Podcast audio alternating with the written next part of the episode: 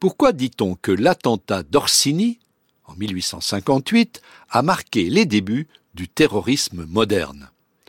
Le 14 janvier 1858, l'empereur Napoléon III et l'impératrice Eugénie se rendirent à l'opéra, qu'on appelait alors l'Académie impériale de musique, située au numéro 12 de la rue Lepelletier à Paris.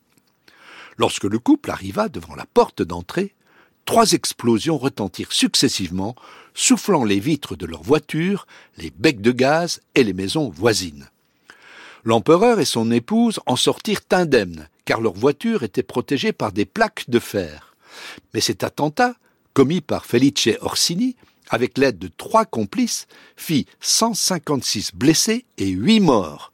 Il est considéré par les historiens comme le premier acte terroriste moderne clôturant du même coup le cycle des régicides d'anciens régimes.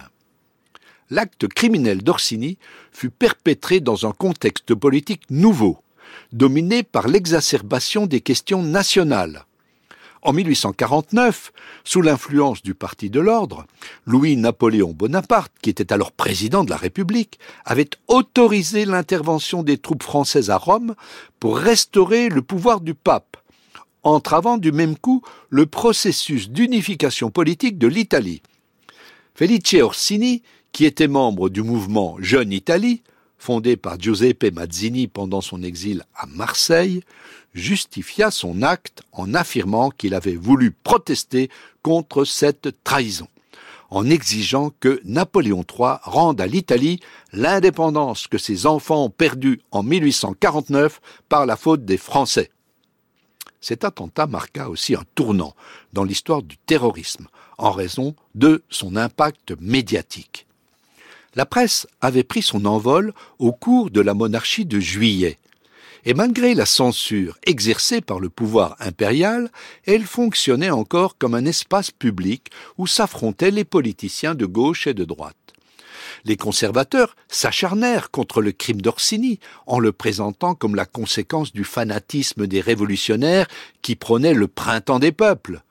Sans justifier l'attentat, la gauche s'efforça de l'expliquer en rappelant que Napoléon III avait été lui-même un partisan du principe des nationalités.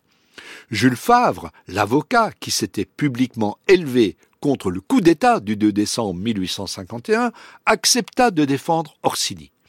Lors de son procès, il évoqua le souvenir de son père, qui avait été capitaine de l'armée italienne ayant accompagné Napoléon en Russie, à une époque où, ajouta-t-il, la cause bonapartiste était celle de l'indépendance des peuples.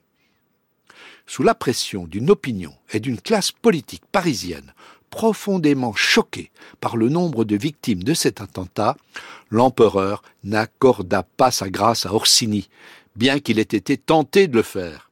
Il fut guillotiné le 13 mars 1858 dans la cour de la prison de la Roquette.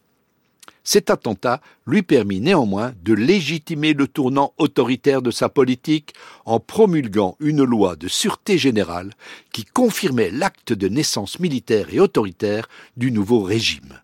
En Italie, Orsini fut présenté comme un martyr. À Pavie et dans d'autres villes de la péninsule, des messes furent célébrées pour honorer ce nouveau saint du calendrier italien.